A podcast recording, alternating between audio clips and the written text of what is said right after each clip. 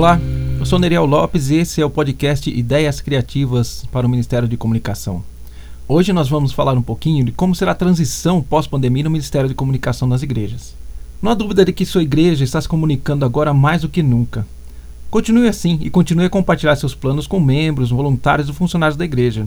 Considere estabelecer uma comunicação regular para fornecer as informações mais recentes sobre os planos que sua igreja tem na próxima semana ou meses. Forneça aos membros uma maneira de fazer perguntas e oferecer ajuda durante a transição.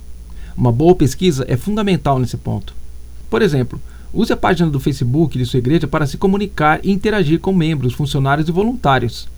A vida, como conhecíamos, mudou Quanto tempo ou quão significativa essa mudança durará ainda é desconhecida.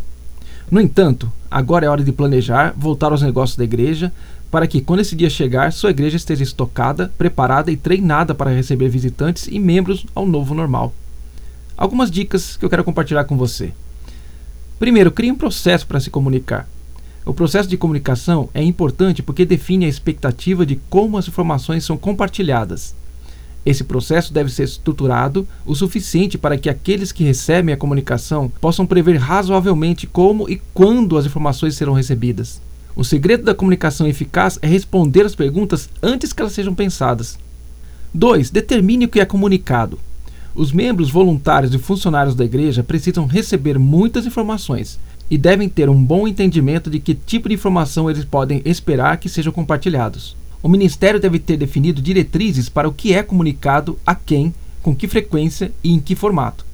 Independente disso, as comunicações da igreja devem seguir diretrizes pré-estabelecidas, usadas para orientar o compartilhamento de informações.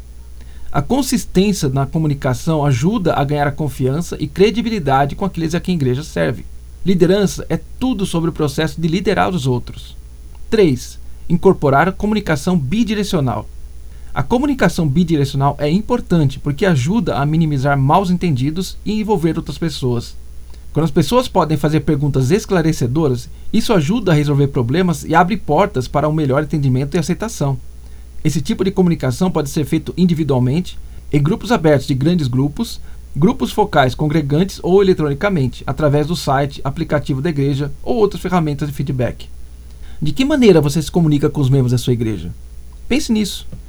Comunique-se.